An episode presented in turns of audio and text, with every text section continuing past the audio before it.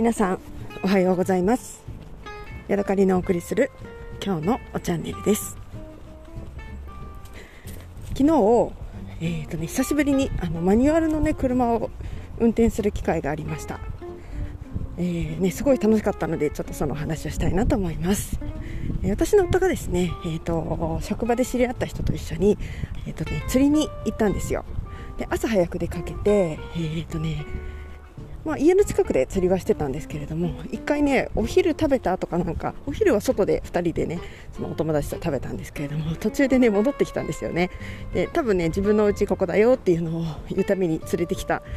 んだないかなって思うんですけれども私がねパソコンで遊んでたらちらっとねあの庭の前を、えーと、うちの車がね通りかかるのを見えたんですよ。でねえっ、ー、とねあれ？と思ってえ？何も言わずにもう帰ってきたのかなと思って、えーと、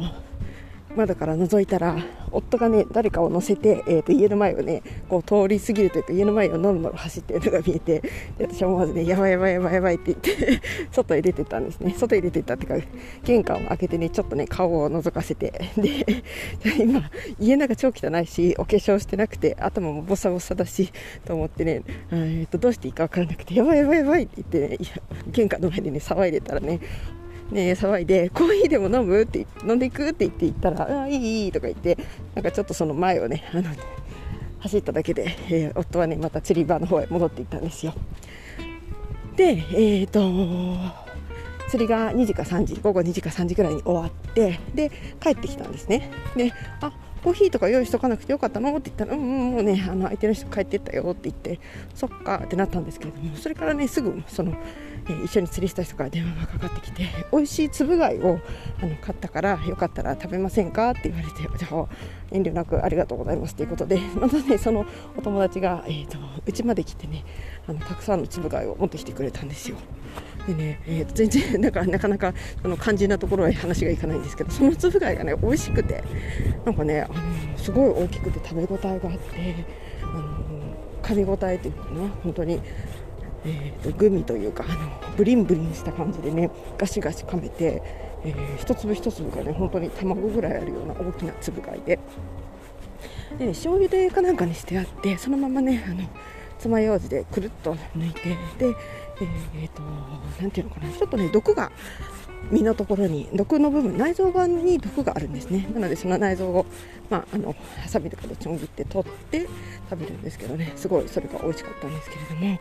でその届けてくださった時にあの、まあ、私も挨拶ありがとうねって挨拶出るわって言って言ったら夫が、あのその人の車がジムニーだから見せてもらったらいいんじゃないって言ってで私が「えジムニーなの?」って言ったらすごいジムニーがねここのところずっと欲しいなと思ってあの言うので、えーと、車を見せてもらうことになりました。でねそしたらね運転してもいいよって言われたのでちょっとねあのすごい緊張したんですけれども、えー、運転させてもらいました。という話をしてたら今ねちょうどジムニーが私の横を通り過ぎていきました。前の方ですけどね。でね、その方の乗ってるジムニーは K ではなくて、えーとね、ジムニーシエラっていう普通車のね、えー、方のジムニーでした。で、一回私ね、夫と一緒に、えーと、軽自動車のジムニーを中古車屋さんで見せてもらったことがあるんですけど、めぐり結構ちっちゃいんですよね。キュッとした感じ。で、あの、まあ、2人で乗ると結構、あれかなっていう感じなんですけれども、やっぱりね、シエラだと普通車サイズなので、少しね、余裕があって、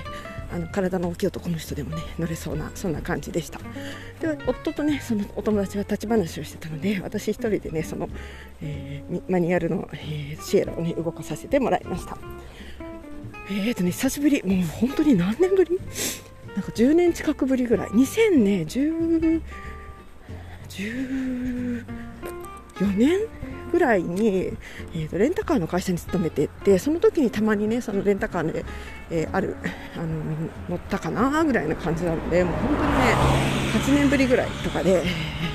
なんかね、あれ？どうやって乗るんだったっけ？と思ってね、緊張しました。で、しかも、人のマニュアル車だから、演出したりとか、なんか、いや、あのー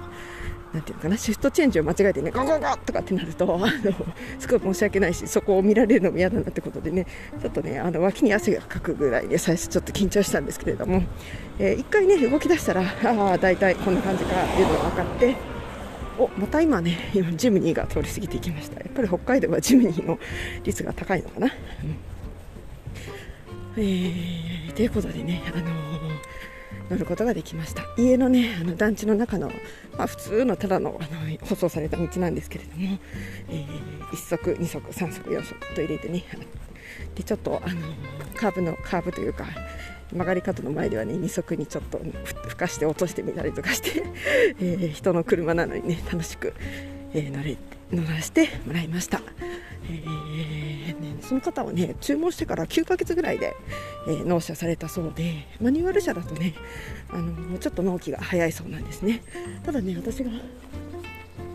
えー、年末に、えーとね、札幌のディーラーさんで聞いた時は1年14ヶ月ぐらいとかなかかるとかって言ってたのでねまたあのいろいろその選ぶ種類によっても違う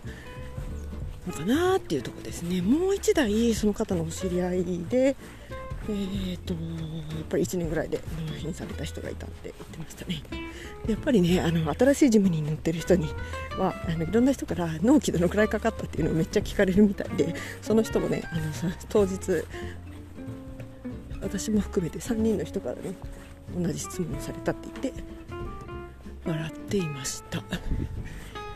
えー、今ね私林の中歩いてるんですけどねなんかガサガサ音がしてねちょっと今なんだろうと思って怖くなってるところなんですが。はい、えー、それからねもう一つ。えっ、ー、とねえっ、ー、とととそうそうそう、えー、冬のね上着がとうとうもうちょっと暑くなってきて、えー、春っぽいね上着何かあの必要だなということでえー、とね本当はあのマウンテンパーカーみたいなやつの、えー、GU で買う。GU でね何年か前に見たマウンテンパーカーがすごい可愛かったので今年もよく似たような感じです。ないかなと思って、えーと、探しに行きました。で最初ねまずねユニクロでどんなのがあるのかなっていうのを見てみました。でね、えー、と一番いいかなと思ったのはゴアテックパーカーみたいなやつで、まあ、ウィンドブレーカーのもうちょっとなんか強いやつみたいな感じなんですけれども、えーとね、最近私男のユニクロの男の人の上着っていうのがね結構好きで、えー、それも私がいいなと思ったのも、えーと、ユニクロの男物の方にある、えー、ウィンドブレーカーの強そうな。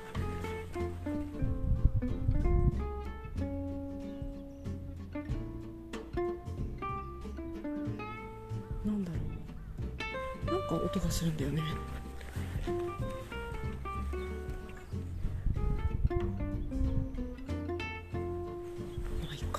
そうそう。ね。えっ、ー、と上着をね買おうと思ったんですけれどもえっ、ー、とね 値段がね私だけねユニクロは、えー、